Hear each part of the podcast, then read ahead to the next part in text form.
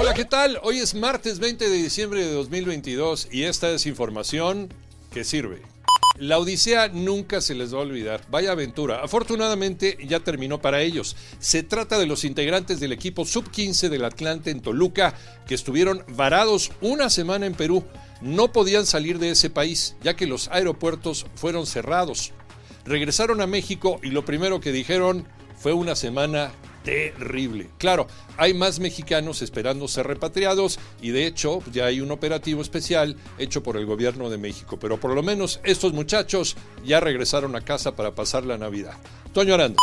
Después de siete días varados en Perú, el equipo de adolescentes futbolistas mexicanos llegó ayer nuevamente a nuestro país. Sin embargo, en la zona de Cusco, la más turística de la nación andina, aún continúan cientos de mexicanos sin poder regresar a nuestro país. El día de hoy, el gobierno de México anunció que enviará un vuelo de la Fuerza Aérea Mexicana a Perú para rescatar a estas personas. Sin embargo, el primer vuelo solo podrá traer a 110 mexicanos de regreso. ¿Se podrá festejar este fin de año sin resaca, sin culpa, sin kilitos extra? Toño Morales. Gracias, Iñaki. Efectivamente, les confirmo que sí es posible. Y es que investigadores del Instituto Nacional de Perinatología y de Ciencias de la Salud de la UNAM nos recomiendan evitar caer en los atracones nos dan algunas recomendaciones para evitar pasarnos en los alimentos y también en el alcohol. Ivonne Menchaca. Comer en exceso y subir de peso no tiene por qué ser una constante en esta época decembrina. Especialistas de la UNAM te sugieren 1.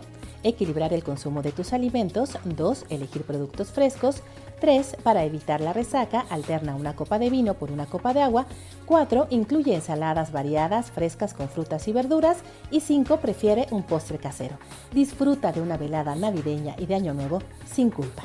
La selección argentina llegó esta madrugada a Buenos Aires y realizó un recorrido por las calles y el obelisco.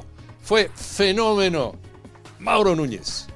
La selección argentina llegó a Buenos Aires la madrugada de este martes, donde Lionel Messi bajó con la copa en brazos en el aeropuerto de Ezeiza. Más tarde se realizó el recorrido de los campeones en un autobús descapotado al obelisco, donde ya guardaban miles de personas. El gobierno argentino decretó día festivo este martes para celebrar el título de campeones del mundo.